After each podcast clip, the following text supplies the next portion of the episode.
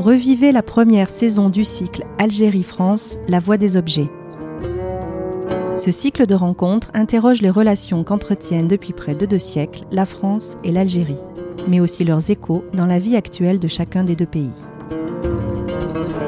S'appuyant sur le fond d'objets conservés au MUSEM, chercheurs et artistes croisent leur regard sur ce patrimoine et questionnent les enjeux d'une telle collection au regard de l'histoire et de ses répercussions présentes. Algérie, France, La Voie des Objets vous est proposée par le MUSEM, Musée des civilisations de l'Europe et de la Méditerranée. Dépassé 1962. 1962 aurait dû marquer la fin de l'histoire coloniale de la France en Algérie. Les relations entre les deux pays restent pourtant complexes, alors que les relations interpersonnelles sont très actives et nombreuses. Le récit historique peine encore à rassembler les mémoires divergentes, tandis que la transmission intergénérationnelle de la mémoire familiale continue à jouer un rôle prédominant. Quelle est l'ampleur de ce ressassement, du manque et de la perte? Faut-il favoriser la mémoire ou l'oubli? Surtout, comment enfin dépasser 1962 Une discussion avec le psychiatre Boris Cyrulnik les historiens Ahmed Djebar et Benjamin Stora.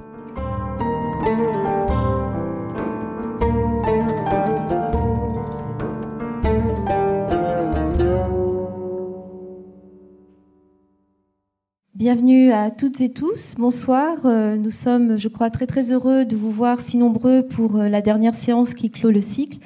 L'Algérie et la France, la voie des objets, ou comment, à travers une collection qui migre d'un endroit à un autre, on peut, à travers vraiment des accrochages tout très très modestes, évoquer ces sujets qui continuent à nous animer tous. Alors donc ce soir, nous avons le bonheur de recevoir Benjamin Stora, Boris Cyrulnik et Ahmed Djebar. Je pense que je n'ai plus trop besoin de les présenter, euh, simplement en disant encore une fois le bonheur que nous avons de les accueillir autour de cette thématique dépassée 1962. Donc, pour euh, précisément montrer combien nous sommes dans le temps long de l'histoire. Il ne s'agit pas de fixer ce 1962 comme euh, une fin définitive ou de non-recevoir, mais au contraire, essayer d'appréhender ce 1962 dans ce qu'il a été, dans ce qu'il signifie, dans ce qu'il symbolise, et de voir ensuite comment il serait possible de le dépasser, puisque nous sommes tout de même en 2017. Alors, je vais peut-être donner d'abord la parole à Benjamin Stora, pour resituer ce, 1962. Et c'est lui-même d'ailleurs qui très simplement, a, on s'est réunis un petit peu avant, et a dit, mais au fond, pour chacun d'entre nous, que signifie 1962 Et ensuite, peut-être précisément, laisser se dérouler l'histoire. Donc je vous laisse la parole. Euh, merci beaucoup Florence, euh, que j'ai appris à connaître notamment à travers euh, la péripétie du musée d'histoire, enfin de la maison d'histoire de la France et l'Algérie de Montpellier, qui n'a jamais vu le jour et qui par conséquent euh, nous donne déjà le tempo sur toutes les difficultés à, parler de cette histoire et de cette question.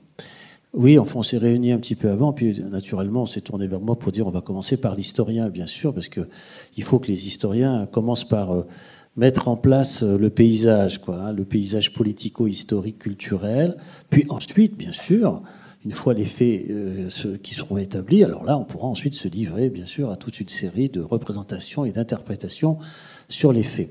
Alors, je vais donc effectivement commencer par euh, parler de cette fameuse année 1962, mais j'émettrai quand même quelques hypothèses aussi et quelques analyses sur l'après 1962, notamment parce que j'ai écrit un livre qui s'appelle La gangrène et l'oubli et qui est sorti en 1991 et qui a été réédité sans cesse sur cette question de l'après 62. C'est-à-dire comment, en France et en Algérie, a été euh, saisie, regardée, organisée euh, cette séquence d'histoire euh, très particulière qu'est le rapport entre la France et l'Algérie.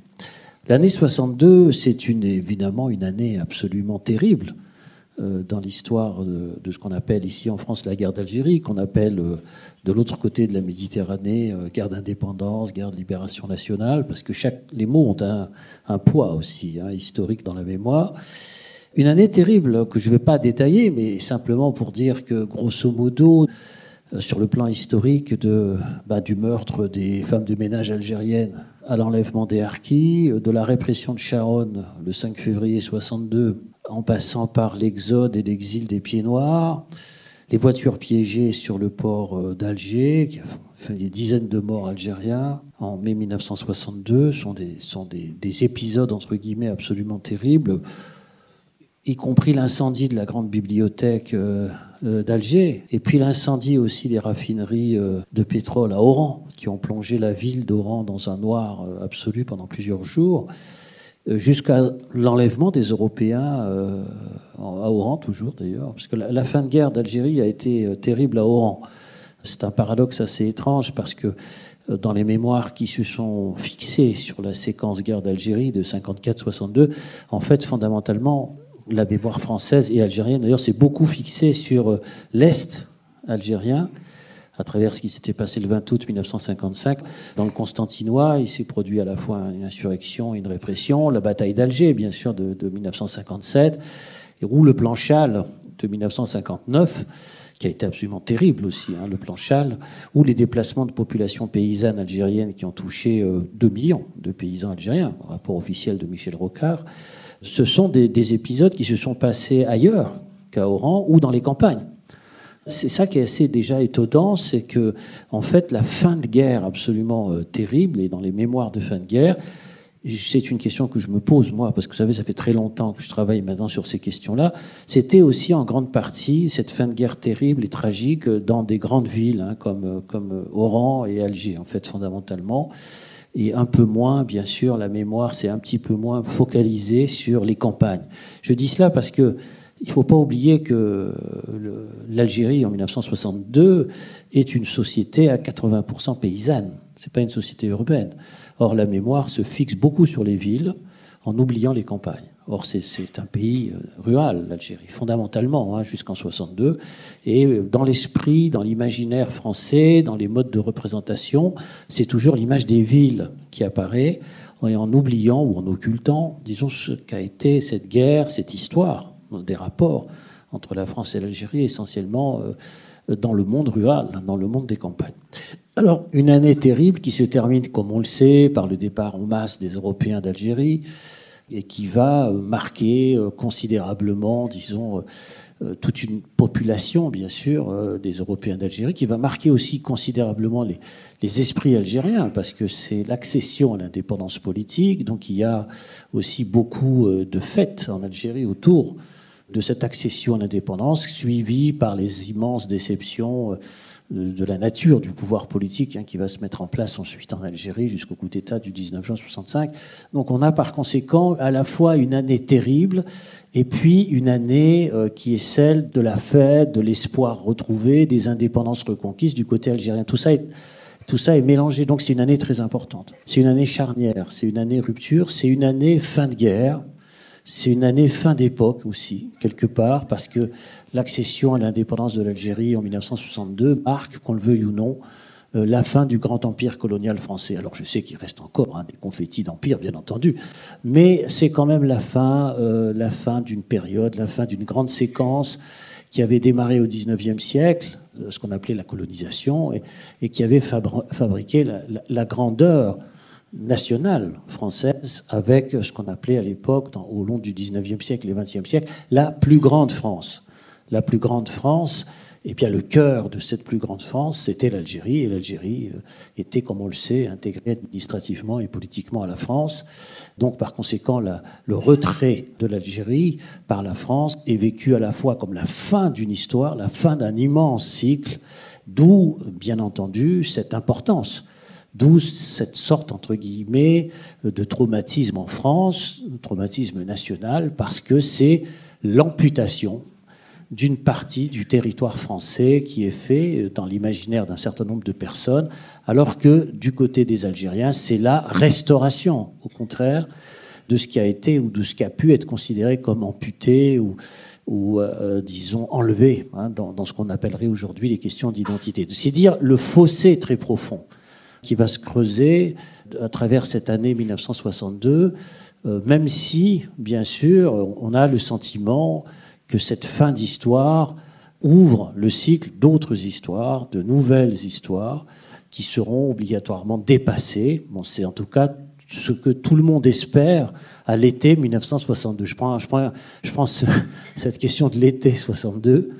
C'est une forme générique, un peu comme ça, un peu littéraire, parce que ça renvoie aussi à mon expérience personnelle, parce que l'été 62, l'arrivée en France, c'est le fait qu'arrivant d'une ville comme Constantine avec mes parents à l'âge de 12 ans, eh bien, il y a ce sentiment euh, de la légèreté, c'est-à-dire de la paix retrouvée, le fait qu'on peut se promener dans les rues, euh, il n'y a plus, disons, euh, de peur à avoir ou d'angoisse par rapport à ce qui pourrait se produire au niveau des attentats, de la mort de ses parents, etc., etc. Donc il y a par conséquent, dans cet été 62, d'un côté comme de l'autre de la Méditerranée, l'espérance qu'une page se tourne et qu'un monde nouveau va s'ouvrir et que peut-être il sera indispensable et nécessaire d'oublier l'Algérie. Mais d'oublier l'Algérie française pour les uns, c'est-à-dire les Algériens, et d'oublier l'Algérie, euh, disons, telle que les Pieds Noirs l'ont vécue pour les autres, mais d'oublier tout cela. C'est-à-dire que dans l'été 62, dans le fond, il y a peut-être le début de l'oubli. Le début qui instantanément commence, parce qu'il faut vivre, tout simplement, après le traumatisme. Euh, après la tragédie vécue, après le départ et l'exil pour euh, les pieds noirs, ou tout simplement la fin de la guerre pour les Algériens, je veux dire, qui a été terrible. Hein. Je ne vais pas ici faire tous les, énoncer tous les chiffres hein, qui ont touché toutes les familles algériennes dans cette histoire et dans cette séquence. Eh bien, il y a euh, quelque part un sentiment qui va naître très vite, c'est celui de la volonté d'oublier et, et pour pouvoir avancer, pour pouvoir se construire, pour pouvoir se reconstruire du côté français euh, comme du côté algérien. Ça, je pourrais dire à la limite que c'est une sorte euh, peut-être d'oubli nécessaire pour pouvoir vivre, tout simplement. Vivre parce qu'on ne peut pas vivre en état de ressassement permanent, on ne peut pas vivre en état de rumination perpétuelle, soit de la terre perdue, soit des pertes tragiques vécues dans chacune des familles algériennes, mais il faut tout simplement euh, tourner la page et essayer d'avancer. Et je crois dans le fond que cet oubli-là, euh, il est un oubli euh, presque, j'allais dire, automatique ou nécessaire après des périodes de rupture, après des périodes terribles, après des séquences dramatiques. Mais il y a au même moment, au même moment qu'existe ce sentiment et cette volonté, ce désir d'oubli des deux côtés ou dans toutes les parties, il y a un autre oubli qui est décidé, c'est l'oubli décidé et organisé par l'État et les États. Ça, c'est pas pareil. Parce qu'on a effectivement, à travers euh, les accords d'Évian de, mars 62, ou l'installation ensuite du nouveau pouvoir algérien euh, en septembre 62, il y a la volonté, d'un côté, d'effacer les exactions commises euh, par une sorte d'amnésie, amnistie générale, parce qu'il y a une loi d'amnistie hein, qui est décidée dès 1962, qui sont ensuite répétées en 64, 74 jusqu'en 82 avec François Mitterrand. Donc il y a par conséquent une sorte d'oubli décisif décidé par l'État. Comme du côté algérien, il y a aussi un oubli qui est organisé, celui-là, mais par fabrication d'un récit historique héroïsé qui vise, disons, à gommer les différences euh, culturelles qui auraient pu exister dans cette histoire pour donner à voir un récit homogène, un récit uniforme, qui est le récit d'un peuple unanime euh, derrière un seul parti, bien sûr, le, Front de libération nationale, en oubliant ou en mettant de côté les affrontements internes, FLN-MNA bien sûr, mais aussi euh, ce qui a pu se passer à l'intérieur du FLN dans les différentes affrontements, les différentes guerres hein, qui ont été quand même très importantes pendant cette, pendant cette guerre de libération nationale. Donc on a du côté algérien, euh, disons, un oubli aussi par reconstruction ou par surabondance d'un récit héroïsé, et du côté français, disons, une sorte d'amnésie organisée par l'État pour ne pas avoir à juger les responsables, disons, de toutes ces exactions qui ont été commises, notamment hein, la bataille d'Alger. Enfin, je ne vais pas ici euh, citer euh, toutes, les, toutes les exactions qui ont été commises pendant la guerre d'Algérie, jusqu'à la répression du 17 octobre, l'utilisation du napalm, jusque y compris les expériences atomiques en 1960-61, les poses de mines aux frontières. Enfin bref, des tas de choses d'ailleurs que, pour une grande part, les Français ignorent complètement comment la guerre a été conduite aussi hein, du, côté français. Euh, j'ai souvent l'occasion de le dire dans des conférences que je fais comme celle de ce soir, où en fait la plupart des gens ignorent complètement en ce qui a pu se produire, euh, ce qu'on appelle dans le bled, c'est-à-dire à, l'extérieur de leur quartier, de leur ville, etc. C'est une des grandes raisons, par parenthèse, de fabrication de l'oubli, c'est cette sorte de vision retrécie de cette histoire à sa famille, à son quartier, à une zone très particulière, qui empêche d'avoir, disons, une vision très très large, une vision euh, de, de, circulation très large, et qui empêche quelque part aussi cette sorte d'empathie qui pourrait exister sur la souffrance des autres. Il y a une sorte de barrière hein, dans, la, dans la façon de, de concevoir cette histoire absolument extraordinaire, qui est de regarder ou d'être enfermé ou de se murer dans sa propre histoire, en ne parvenant pas, disons, à comprendre euh, la, souffrance des autres, c'est-à-dire de, ce qu'ont pu vivre les autres. Alors ça, cette séparation, c'est dû en grande partie à l'histoire longue. là, je suis obligé d'être un petit peu plus dans la longue durée, parce que l'histoire longue, précisément, en Algérie coloniale, c'est l'histoire d'une séparation, en fait. C'est l'histoire de, de séparation communautaire, c'est l'histoire d'enfermement et de séparation, où dans le fond, euh, on ignore qui est l'autre que fait l'autre? C'est-à-dire, quelle vie a-t-il? Moi, j'avais été frappé quand euh, la première fois que j'ai commencé à travailler sur l'Algérie, c'était en 1974. J'étais très petit, très jeune. Et puis, j'avais rencontré, en travaillant sur Messali, j'avais rencontré un Algérien en 1975-76 et qui m'a dit Ah, mais moi, je connais ta famille à Constantine. Mais toi, tu connais pas la mienne.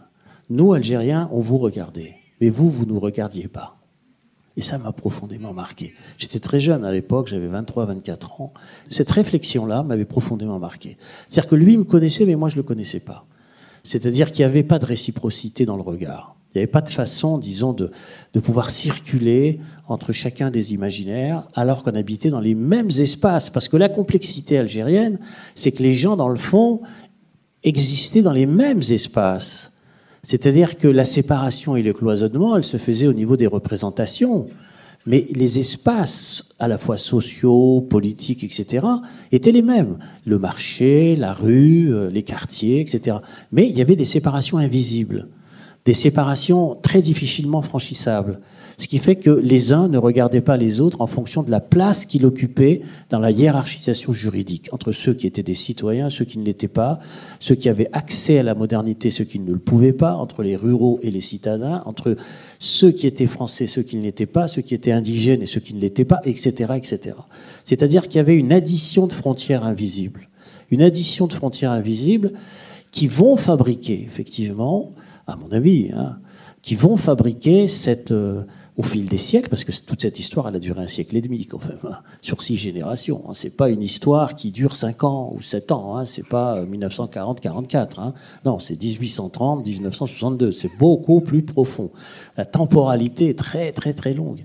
Donc, on a par conséquent cette installation dans la durée d'une hiérarchisation et d'une séparation. Et obligatoirement, cette hiérarchisation, disons, de la société, avec au sommet une certaine catégorie de population, et puis en bas une, autre catégorie, vous imaginez à peu près la hiérarchisation, c'est pas la peine que je détaille, et on a par conséquent une situation qui va être portée au paroxysme pendant la guerre d'Algérie, enfin de ce qu'on appelle la guerre d'Algérie. C'est-à-dire que la séparation, dans le fond, qui s'était instituée de facto pendant des, des générations, elle va littéralement exploser pendant la guerre d'Algérie et on va assister à des basculements dans des séparations définitives dans la guerre d'Algérie. C'est-à-dire des gens qui étaient euh, de gauche, socialistes, euh, européens, euh, amis avec certains leaders entre guillemets indigènes, membres de telle ou telle association, y compris mouvement des Aoulémas, c'est-à-dire les réformistes religieux algériens ou de l'UDMA de Abbas, ils vont basculer pour certains d'entre eux dans une radicalité totale en faveur de l'Algérie française. Et ça, ça va se faire en quelques années, même pas, en deux, trois, quatre ans seulement.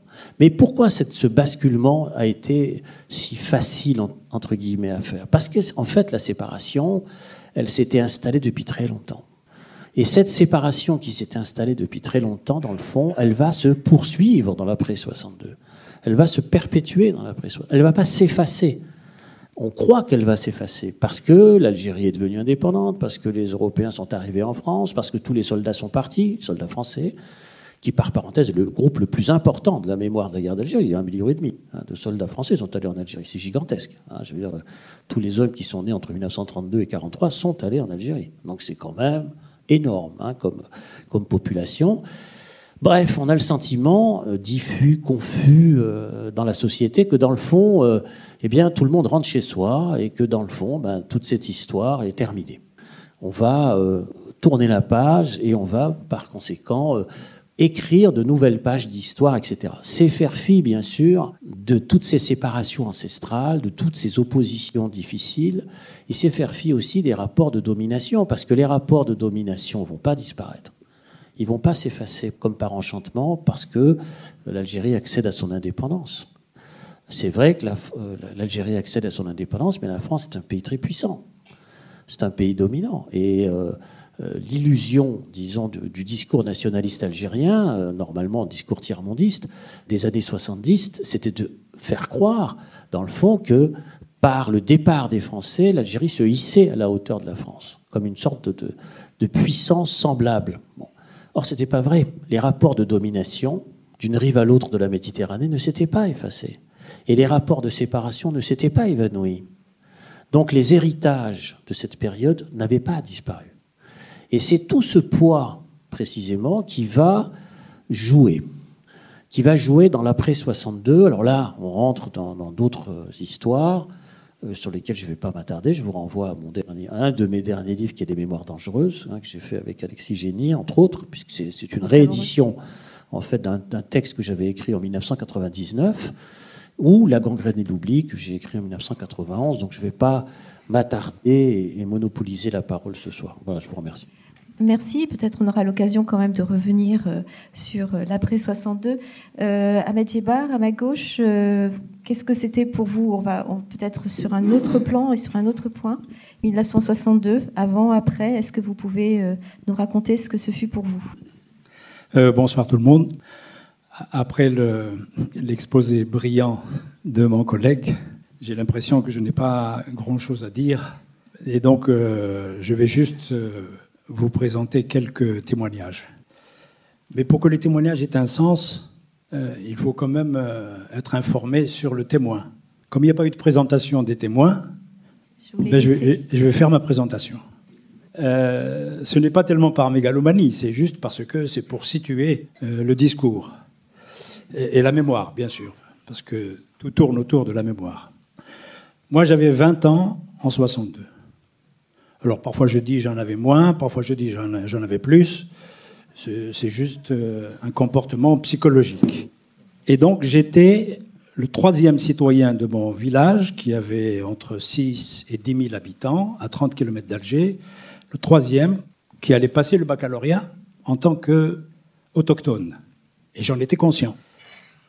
Et euh, mon, destin dépendait des grands événements de l'époque. Parce que mon père, qui était un imam, l'équivalent d'un curé de campagne, avait pris conscience que ma formation euh, autochtone, c'est-à-dire euh, apprentissage du Coran, que j'avais commencé sous sa direction, apprentissage de la langue arabe que j'avais commencé et poursuivi dans des écoles privées, non pas du mouvement réformiste, mais du mouvement nationaliste, parce que c'est très important, les distinctions sont importantes. Donc il avait pris conscience, malgré qu'il avait un pied dans la tradition profonde, qu'il fallait que j'ai le privilège d'aller à l'école française. Alors c'est un témoignage qui est très important parce que ça gomme un peu cette idée qu'il euh, y avait une rupture totale dans le regard qu'avait l'Algérien moyen vis à -vis de la colonisation en tant que telle. Il y avait dans cette colonisation cette lumière qui apparaissait pour les parents, pour leurs enfants, qu'il y avait une école et cette école pouvait permettre une promotion. Du moins dans la région où j'habitais. C'est une région coloniale très riche et dans la région où euh, d'où je viens, parce que je suis né à l'intérieur du pays, dans une famille euh, paysanne, qui sont restées paysannes jusqu'à maintenant. Et donc, ce comportement des parents est très important. C'est un pied dans la tradition et un pied dans, euh, non pas un pied, mais une tentation de la modernité et une volonté de faire bénéficier les enfants de la modernité, même si c'est la modernité de la colonisation. Et il n'y avait aucune démarche, évidemment, euh, nationaliste, rationnellement exprimée dans tout cela. Et puis il y avait aussi dans cette société marginalisée le, monde des femmes, dont on parle très peu. La mémoire des femmes, le regard des femmes, donc autochtones, sur cette situation. Alors vous allez être étonné, être étonné mais euh, moi j'ai grandi dans un village à 30 km d'Alger, qui portait d'ailleurs le nom d'une victoire de Bonaparte, Castiglione, entre Alger et Tipaza. J'ai grandi euh, en regardant presque tous les matins les vestiges de la présence romaine. Et donc j'ai grandi euh, dans, un, dans un milieu où euh, ce qui était évident au quotidien, c'est qu'il y avait trois populations dans le village. La population autochtone, totalement marginalisée, la population française, nous on ne disait pas pied noir, on n'avait pas ce, terme-là, la population française, on disait pas française toujours, on disait euh, la population chrétienne, euh, les Nazaréens, en arabe Nsara. Euh, évidemment, en, en, englobant les juifs, alors qu'on savait très bien qu'ils n'étaient pas nazaréens. On n'était pas bêtes quand même à ce point. Et puis, il y avait une autre communauté dont on parle très peu, qui était la communauté euh, rescapée de la guerre civile d'Espagne. Et qui, dans certains villages, faisait tampon entre la société euh, dite française et la société dite autochtone. Cette typologie est très importante, surtout dans les villages qui sont euh, au nord. Donc j'ai grandi dans un, dans un milieu de femmes qui n'avaient aucune, euh, aucun discours nationaliste et qui avaient un discours euh, culturel religieux qui se mélangeait avec le paganisme maghrébin et qui s'opposait au discours religieux plus, disons, relevé de mon père et celui encore plus relevé de mon grand-père, qui était mufti, l'équivalent d'un évêque ou d'un archevêque. Et donc, euh, c'est le fait que ma famille avait un, un statut, euh, mon père en tant qu'imam, que j'ai eu le privilège d'aller à l'école. Et cette école, donc j'en ai profité, j'ai bien travaillé, mais j'ai vécu aussi à travers cette école ce qui vous façonne, en particulier d'abord l'égalité entre les élèves, ça je l'ai vécu à l'école de la République, mais j'ai vécu aussi des discours qui étaient dans les programmes qui montraient que l'Algérie n'avait pratiquement pas d'histoire, et que s'il y avait une histoire, c'est une histoire négative, c'est une histoire euh, donc de déclin. J'ai par exemple grandi euh, jusqu'à mon adolescence avec cette conviction profonde que j'ai évidemment éliminée plus tard, bien sûr vous vous en doutez, que les meilleurs, euh, les meilleurs généraux, c'était les généraux français, en particulier pendant la période de l'Empire, que le pays, la France, c'est normal qu'il soit beaucoup plus important que l'Algérie parce qu'il avait des fleuves alors que l'Algérie n'avait que des oueds. Je vous dis ça, c'est pour vous montrer comment une mentalité se fabrique. Bien, sans aucune politisation pendant une longue période. Je suis de cette génération où je connaissais sur le bout des doigts les villes qui fabriquaient euh, les, des produits industriels français, des villes qui euh, produisaient des produits agricoles célèbres, comme le melon de Cavaillon, comme le poulet de Bresse, alors que je n'avais aucune idée de l'agriculture de mon pays. Mais j'ai grandi quand même euh, dans une école qui euh, m'a ouvert les yeux bah, donner des connaissances absolument très importantes qui complétaient les connaissances que je continuais à acquérir dans euh, l'école nationaliste. Et puis donc, euh, j'ai eu le privilège d'être dans une, d'entrer dans un lycée qui avait été conçu par l'administration française comme étant la machine qui va produire les cadres uniquement pour la société euh, indigène, les cadres de la, de la jurisprudence. Donc normalement, je devais être un huissier de justice musulman, ou alors, si j'avais été un bon élève, un juge musulman, un cadi. Bien. Et ce sont les événements d'Algérie pendant les sept ans que j'ai passé dans un lycée, à Alger même, qui ont fait que euh, le destin des individus va se modifier. Vous voyez, les grands événements politiques ben, sont là pour dicter quand même les orientations. Donc en 62, à cause de tous les événements que vous connaissez, il y a eu des réorientations dans la politique éducative. Et donc, il y avait de plus en plus d'Algériens qui étaient autorisés à passer le baccalauréat normalement et à entrer dans les filières euh, ordinaires françaises. C'est la raison pour laquelle, en 62, je n'ai pas voulu choisir la voie qui euh, m'était destinée historiquement, d'être un juge des affaires personnelles et je me suis inscrit en mathématiques. Donc j'ai fait une licence de mathématiques et puis, euh, produit de l'histoire, j'ai eu les résultats de mon succès dans la licence de mathématiques, encadré d'ailleurs par euh, un certain nombre important de professeurs qui sont venus de France pour exprimer leur soutien concret à la jeune université algérienne et à qui d'ailleurs je rends hommage aujourd'hui. Certains, certains sont vivants, d'autres euh, sont décédés, dont un qui est un très grand mathématicien français qui s'appelle Jacques Godement, qui était tellement favorable à l'indépendance de mon pays qu'il éprouvait le besoin, dans un livre de mathématiques qui faisait 500 pages, de mettre des notes, non pas des notes mathématiques pour expliquer la difficulté des mathématiques de la page normale, mais des notes sur la guerre d'Algérie, sur ses horreurs et sur le destin, etc. de l'Algérie. Et c'est lui qui, un jour, euh, m'ayant reçu euh, avec deux de mes camarades, parce que nous étions la première génération de doctorants en France, de l'Algérie indépendante, il nous a regardé dans les yeux, droit dans les yeux, il nous a dit Mes enfants, maintenant j'ai une question à vous poser. Dites-moi la vérité. Est-ce que vous êtes venus ici pour avoir un diplôme, pour être des mathématiciens dans votre pays, des cadres dans votre pays, qui en a besoin, ou bien pour devenir ministre? Nous l'avons regardé un peu choqué. Et en fait, après 50 ans, il a eu raison parce que je suis devenu ministre.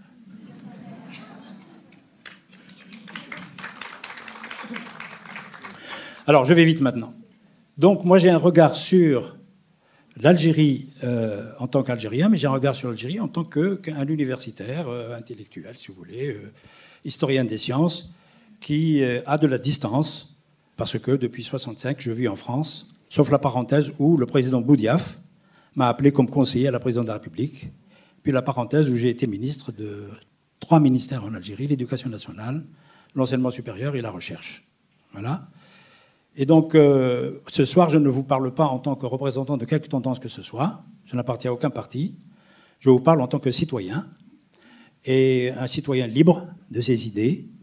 Ma mère avait et mon père avaient une formule pour dire exprimer leur liberté. C'est que euh, ma liberté ne s'arrête que là où a décidé que Allah qu'elle s'arrête. Et donc, n'importe quel humain ne peut m'empêcher de parler. Alors, pour moi, dépasser 62, il lui manque trois points d'interrogation. Parce que, ou quatre. Parce que 62, il y a un 62 algéro-algérien que mon collègue a évoqué, professeur Stora, très justement d'ailleurs, même si c'était très synthétique, et qui est tabou aujourd'hui, dont l'évocation est tabou. Il y a un 62 algéro-français au niveau des États et au niveau des relations horizontales qui vont commencer à se développer entre ceux qui essayaient de bâtir l'Algérie nouvelle, dans la société civile, je distingue la société civile des gens du pouvoir, même si j'en ai été à un moment donné, et puis la société civile en France, qui va euh, essayer justement de contribuer à cette construction horizontale, qui, avec le recul aujourd'hui, est la seule construction qui nous paraît, nous, en tant qu'intellectuels algériens, solide quand on la compare aux autres constructions. C'est-à-dire les constructions en particulier éducatives, universitaires, associatives, et puis même des relations humaines horizontales. Ce sont les seules garantes d'un éventuel euh, dépassement de 62 euh, plus tard. La troisième interrogation, c'est que 62 est un 62 euh, franco-français.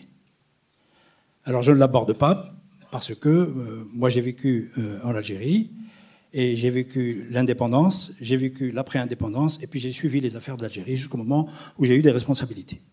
Le 62 algéro-algérien était plein d'espoir pour euh, une vision optimiste d'une Algérie qui va se développer, qui va être démocratique, qui va rassembler toutes ses énergies humaines et euh, qui va être surtout, surtout gouverné selon l'esprit qu'on avait perçu en tant que citoyen à travers les discours pendant les sept ans de guerre euh, de libération nationale, où on nous disait que ce sera une Algérie de justice, une Algérie de paix, une Algérie de concorde, une Algérie euh, démocratique et une Algérie sociale.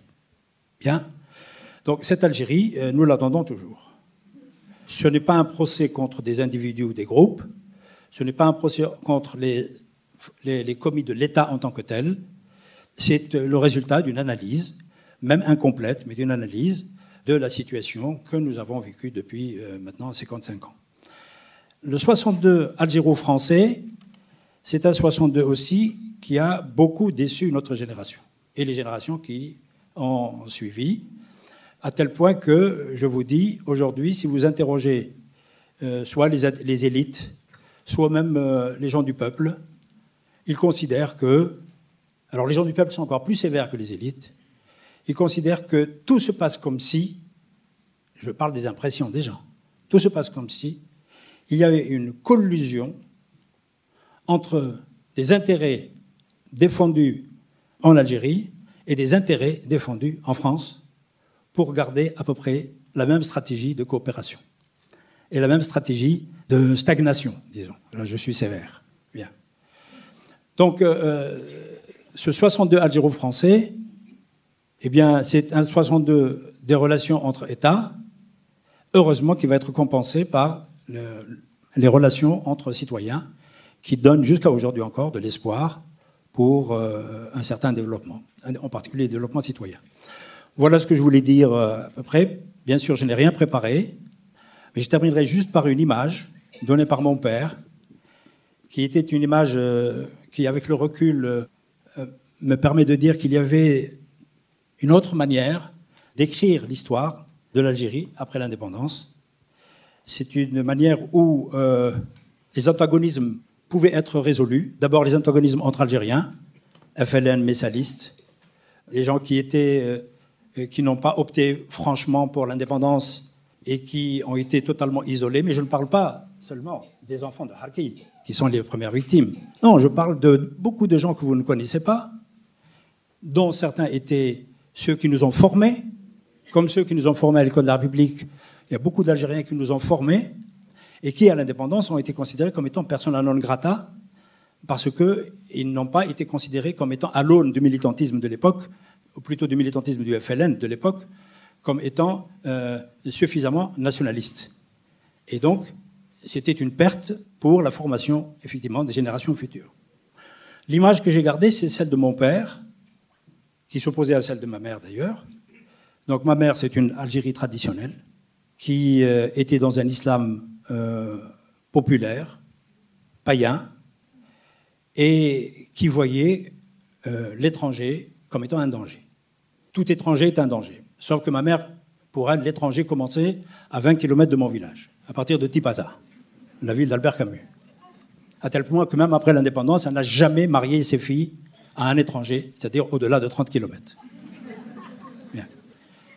Et donc pour elle, elle avait cette culture de l'étranger qui est une culture religieuse, mais paradoxalement ambiguë parce que elle n'avait aucune animosité contre la communauté juive, parce que nous l'avons fréquentée de mon enfance à Indefla. Par contre, elle considérait que les chrétiens étaient les étrangers. Et en particulier, le représentant des chrétiens, à ses yeux, qui était le diable, c'était le curé du village. Et donc, moi, j'ai été, j'ai grandi avec cette idée que le plus dangereux des Français dans mon village, ce n'était ni le maire, ni le commissaire, mais c'était le curé. Et je vous rassure, j'ai dépassé ça depuis longtemps. Mais en face de ça, il y avait mon père, qui était imam, donc un homme de religion, un homme de Dieu, qui lui avait une position qui n'avait jamais été explicitée, sauf le jour où Ma mère m'a dit, demain tu vas aller à l'école. Je t'ai préparé un cartable et euh, je vais te donner une recommandation. Alors le cartable, on était trop pauvres pour avoir un cartable. D'ailleurs, je suis traumatisé par ces sacs. Parce qu'on me l'a déjà donné à Rouen. On me le donne souvent dans les colloques internationaux. Et c'est mon premier cartable quand j'étais enfant, parce que ma mère ne savait pas, ne pouvait pas acheter un cartable. Elle m'a fabriqué un sac encore moins coloré que celui-là quand même. Donc celui-là, je vais le garder et je vais le donner à ma petite fille, qui a 9 ans. Je lui raconterai l'histoire du cartable beaucoup plus tard. Et elle m'a dit, fais attention, dans le cartable, il y a l'ardoise, il il y a un chiffon, et puis il y a la paire de chaussures que tu ne dois pas mettre en sortant de la maison, parce qu'il y a trop de poussière. Tu arrives à l'école et tu passes devant l'église et à la fontaine de l'église. Là, tu laves tes pieds, tu mets tes chaussures et tu vas à l'école. Mais attention, il y a un danger devant la fontaine. Si par hasard, la porte de l'église est ouverte, et si un monsieur en noir sort, c'est le diable, tu fermes les dents, tu fermes la bouche, et tu fonces à l'école parce qu'il fait tomber les dents des enfants musulmans.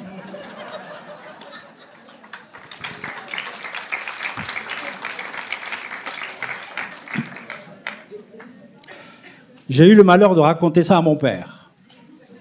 Mon père, du haut de sa hauteur, de sa science d'imam, petit imam, me dit, mon fils, je t'ai toujours dit que ta mère est une ignorante. Il ne faut pas l'écouter les grandes choses. Viens avec moi. Je vous raconte quelque chose de véridique. J'arrive avec mon père devant l'église. Il va jusqu'à la porte. Le curé le voit. En fait, il se connaissait. Il est sorti. Ils se sont serrés la main. Le curé a parlé en arabe. Mon père ne parlait pas le français. Et j'ai constaté qu'en fait, ils avaient une complicité divine. Je vous remercie de votre attention.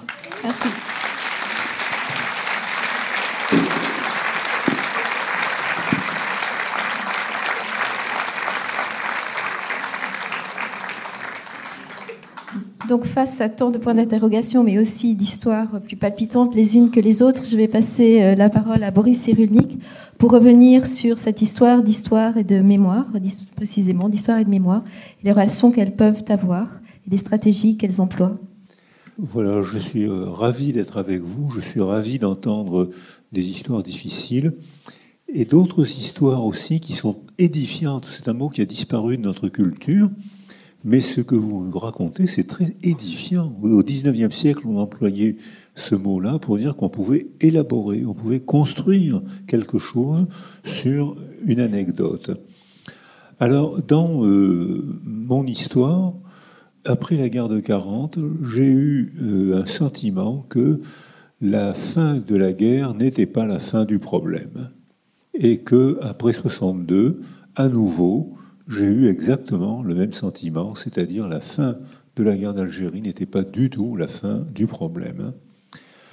Alors, en fouillant un peu les, livres et en rencontrant les gens, je me rends compte que la France a toujours eu des problèmes avec ses voisins.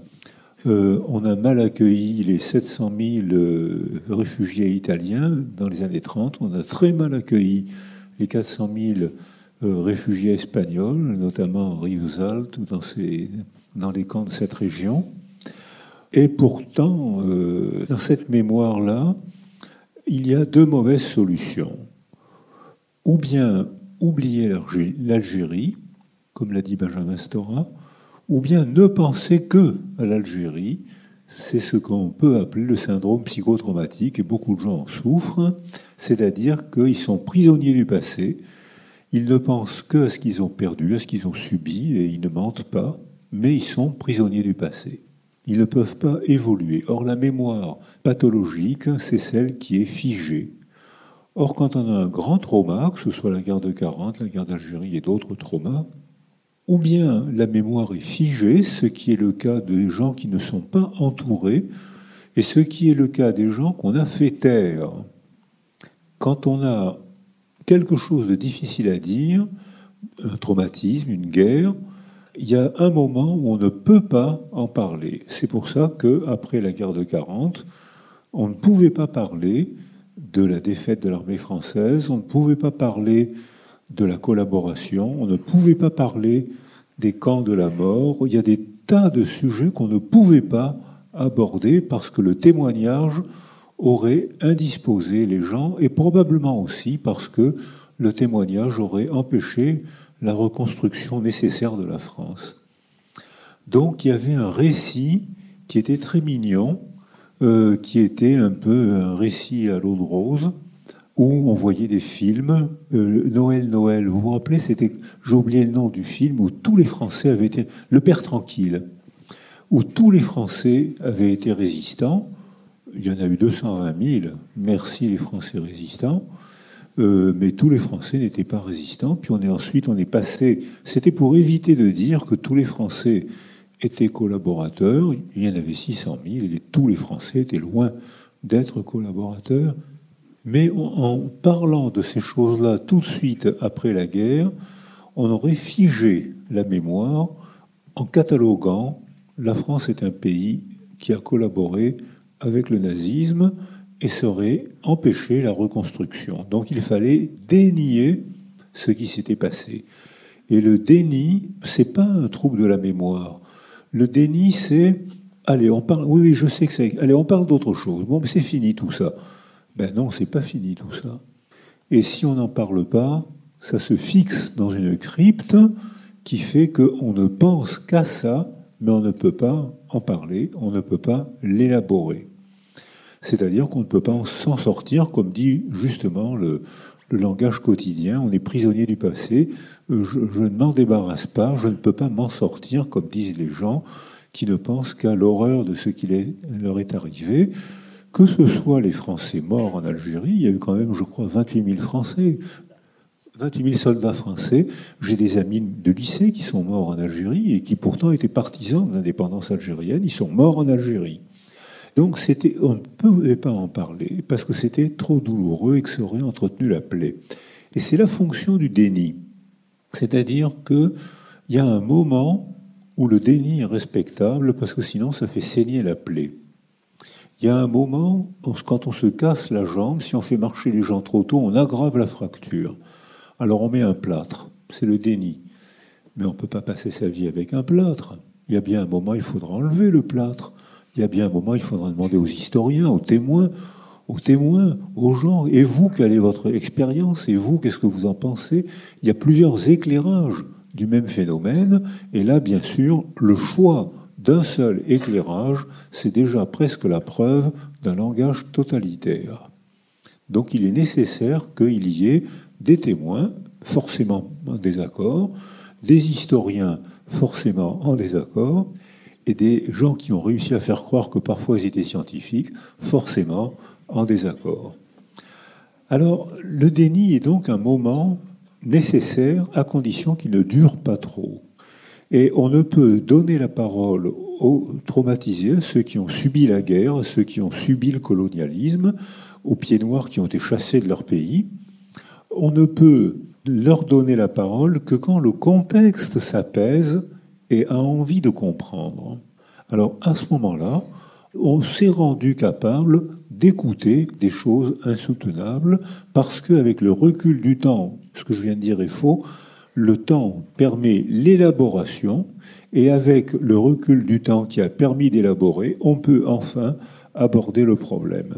Et si on l'aborde pas, ce qui se fait très régulièrement dans les tragédies sociales ou individuelles, si on n'aborde pas le problème, on a une crypte dans l'âme, c'est-à-dire qu'on ne pense qu'à ça, mais on ne peut pas en parler. Donc votre mère était amie avec les juifs de, votre village, et dans la religion juive, il y a les dix boucs. Et le dix boucs, c'est celui, celle qui est mort sans sépulture. Et c'est un crime contre l'humanité de ne pas offrir une sépulture, de ne pas donner une sépulture. Et si on ne lui donne pas une sépulture, il ne peut pas dormir en paix pour l'éternité.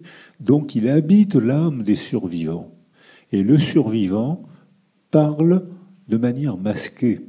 En fait, c'est la parole du Dibouk qu'il dit et personne ne comprend. Qu'est-ce qu'il raconte celui-là? Donc il est nécessaire de donner une sépulture au Dibouk D'accord, il y a eu la guerre, d'accord, il y a eu le colonialisme, d'accord, il y a eu des pieds noirs chassés de chez eux, d'accord, il y a eu des catastrophes humaines et sociales. Bon, tous les pays peuvent dire ça. Tous les pays peuvent dire ça. Qu'est-ce qu'on fait? On passe notre temps à régler les comptes du passé, comme le font la Vendée Corse, comme le fait le Canoun kosovar. Au Kosovo, où j'étais avec euh, Kouchner, ils se font le canoun, c'est des sortes de vendetta, d'une vallée à l'autre. Et ils doivent reprendre le sang du jeune d'une autre vallée. C'est la mère qui désigne celui qui doit les tuer, celui de la famille de l'autre vallée. Ça fait des siècles que ça dure. Les jeunes vont s'entretuer, ils ne savent plus pourquoi. Ils savent plus. À l'origine, il y a eu un conflit, il y a eu une guerre, il y a eu quelque chose à l'origine. Quatre ou cinq siècles après, qu'est-ce qui reste dans la mémoire? Ils ne savent plus pourquoi la mère a dit il faut que tu ailles tuer le petit Intel parce qu'ils ont, on a un mort de plus que c'est au nom de la justice, c'est au nom de la morale qu'il faut aller tuer le gosse de la famille d'à côté. Pourquoi? C'est comme ça. C'est comme ça depuis des siècles. C'est comme ça à travers les générations. Alors, euh, la mémoire, ça n'est pas le retour du passé.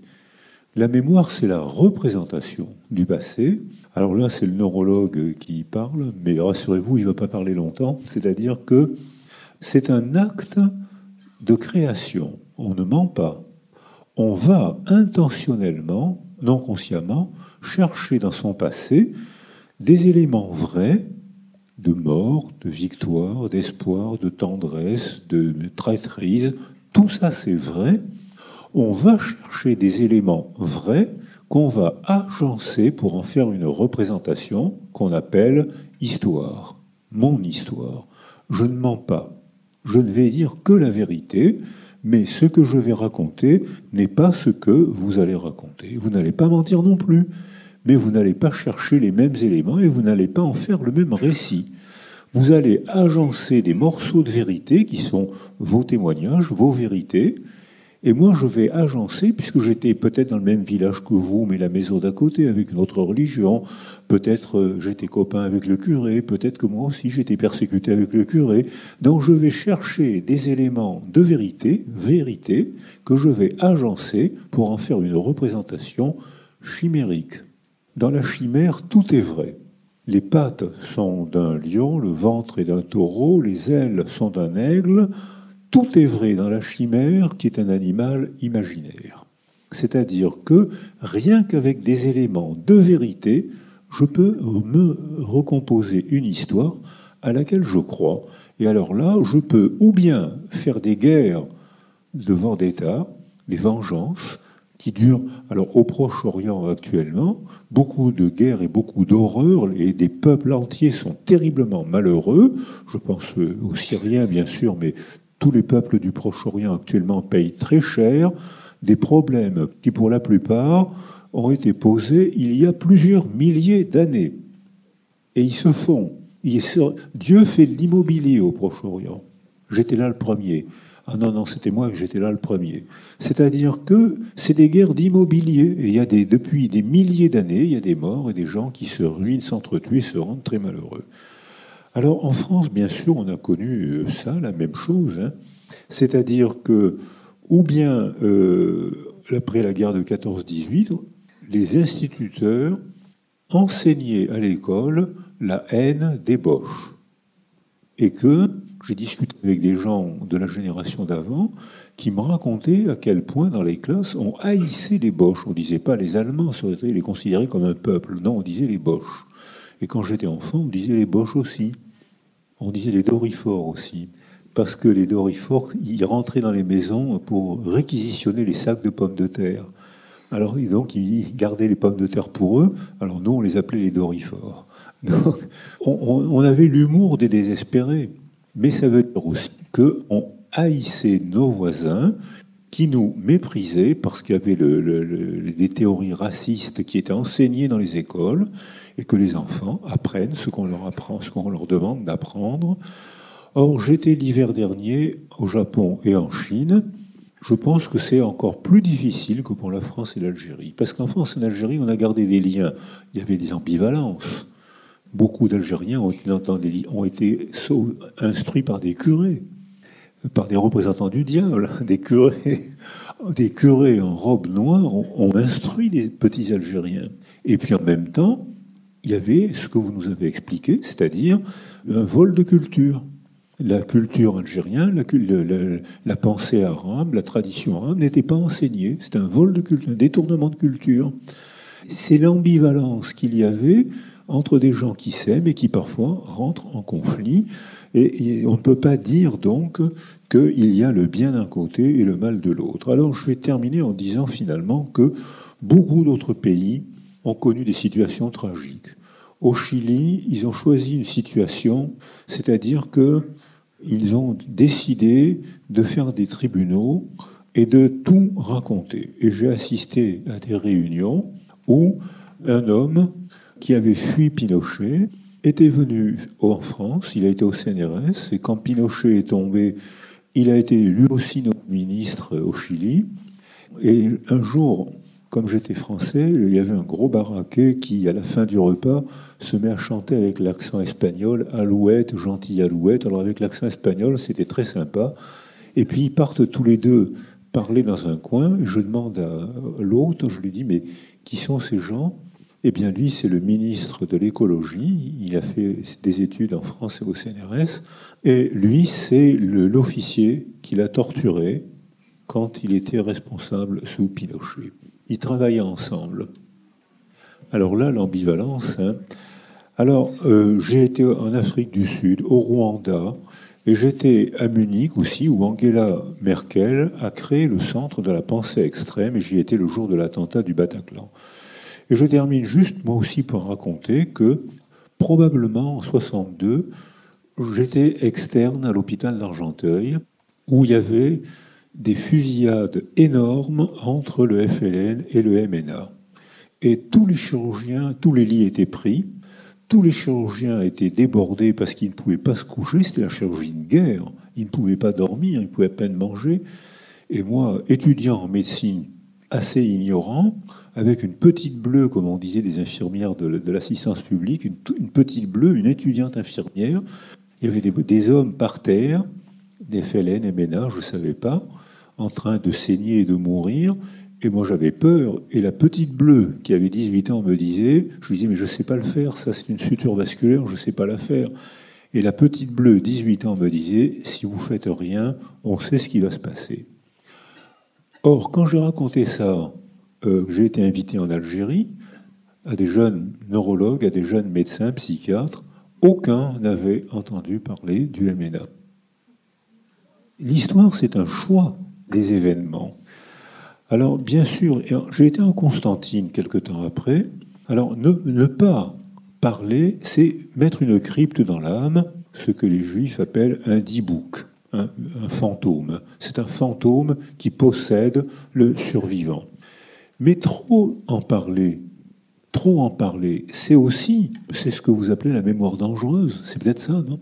C'est-à-dire que par exemple, j'ai été invité à Constantine par Najim Mohamed Nini, qui est professeur à Constantine. Et là, j'ai vu tous les jours dans les journaux algériens des commentaires sur le décret Crémieux. Et j'ai dit à mes amis, mais euh, le décret Crémieux, dans ma mémoire, c'est 1870. Non, non, c'est sûrement récent, c'est sûrement, ça date sûrement de la guerre de 40. Tous les jours, il y avait un article sur le décret Crémieux qui servait d'alibi pour l'exclusion des Juifs de Constantine, qui était une ville très juive. Donc, ou bien on parle pas, on a le dibouk, le fantôme dans l'âme, ou bien on parle, et sans mentir, on se rend prisonnier du passé, et dans ce cas-là, il n'y a que la vendetta et les règlements de compte, donc qui ne finiront jamais. Alors juste pour dire, qu'est-ce que ça transmet? Parce qu'il faut quand même parler de l'avenir. Si vous nous avez invités, c'est pour qu'on parle de l'avenir. Comment on va faire pour digérer ce problème maintenant? La digestion n'est pas toujours facile. Ce qui s'est passé n'est pas toujours facile. Donc, euh, comment on va faire pour digérer ça? Alors, euh, il me semble qu'il y a plusieurs mauvaises solutions. La plus mauvaise solution, c'est les camps. C'est-à-dire, on voit quand des immigrés arrivent, quel que soit leur, pays d'origine, quand ils sont mis dans des camps, on voit deux, trois jours après apparaître les processus archaïques de socialisation, c'est-à-dire la loi du plus fort. C'est-à-dire un, garçon dont la violence est augmentée par des lieutenants qui fait régner la terreur. Alors ça, c'est dans tous les pays où j'ai eu l'occasion de voir ça. Or, il y a eu des camps en France, les harkis ont été mis dans des camps, et on s'étonne ensuite qu'ils ne soient pas intégrés ou qu'ils aient beaucoup de mal à s'intégrer. Au Proche-Orient, il y a des camps, il y a des camps palestiniens, il y en a dans les pays arabes, il y en a beaucoup en territoire palestinien. J'ai donné des cours à Ramallah, j'ai dirigé des thèses de jeunes palestiniennes qui sont actuellement en Suède, Où elles fuient Elles ont fui la dictature du Hamas. Alors, en Suède, il n'y a pas de camp. Il y a un examen, elles ont été accueillies, il n'y a pas de camp. Expliquez-moi pourquoi il n'y a de camp que dans ces régions-là. Alors, la cohabitation, comme à Béziers, euh, où on voit des quartiers musulmans, des quartiers gitans, quand il n'y a pas de problème, euh, on dit que ça se passe bien. Vous connaissez des, groupes humains sans problème? Il n'y en a pas. Généralement, c'est un match de foot. Euh, c'est une cause importante. Un match de foot raté, où deux garçons qui courtisent la même fille, et ça déclenche des bagarres parfois très violentes. Alors, l'assimilation qui a été recommandée par les Israéliens, par le Canada, par l'Australie, par euh, beaucoup d'autres pays, s'oppose à l'intégration. Et dans un groupe avec Rachid Benegadi, qui dirige le centre Minkowska, associé à l'OMS, ils ont fait surtout une enquête quel est le mode que vous préférez? 84% des immigrés ont répondu l'intégration. Je veux, je dois apprendre la langue du pays d'accueil et ses rituels, mais je veux garder la fierté de mes origines, je veux garder l'affection de mes parents, je veux garder les histoires de mon enfance, de la religion qui m'a façonné, des valeurs qui m'ont façonné, mais puisque je suis dans ce pays, je veux apprendre la langue, les lois et même les rituels de ce pays. 84% ont répondu qu'ils étaient favorables. Alors donc, s'il y a une concordance entre les récits de ce qui nous est arrivé, Algériens, Harkis, euh, Pieds Noirs, euh, soldats du contingent tués en Algérie alors qu'ils étaient partisans de l'indépendance de l'Algérie, si les récits sont concordants, je vais pouvoir pratiquer le déni très peu longtemps et je vais pouvoir chercher à m'expliquer.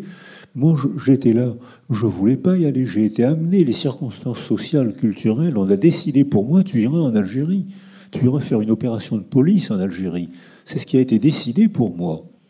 Je ne voulais pas y aller. J'ai été obligé parce que politiquement, on m'y a envoyé. Alors, dans ce cas, aussi les récits sont concordants, on peut rapidement, il y a le déni, et rapidement reprendre la parole.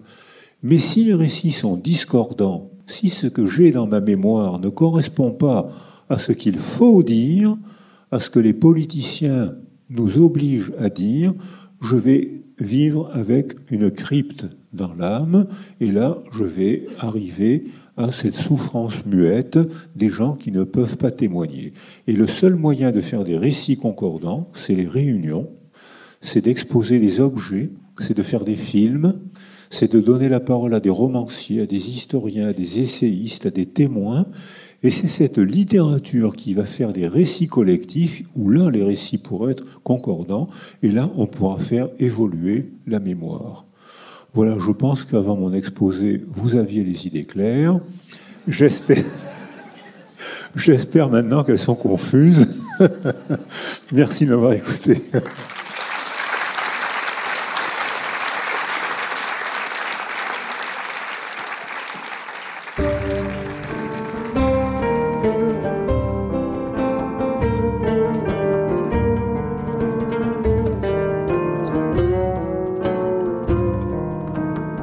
C'était Dépassé 1962, une discussion avec Boris Cyrulnik, Ahmed Djebar, Benjamin Stora. Un podcast de la série Algérie-France, La Voix des objets, proposé par le MUSEM. Pour en savoir davantage, rendez-vous sur musem.org. À bientôt.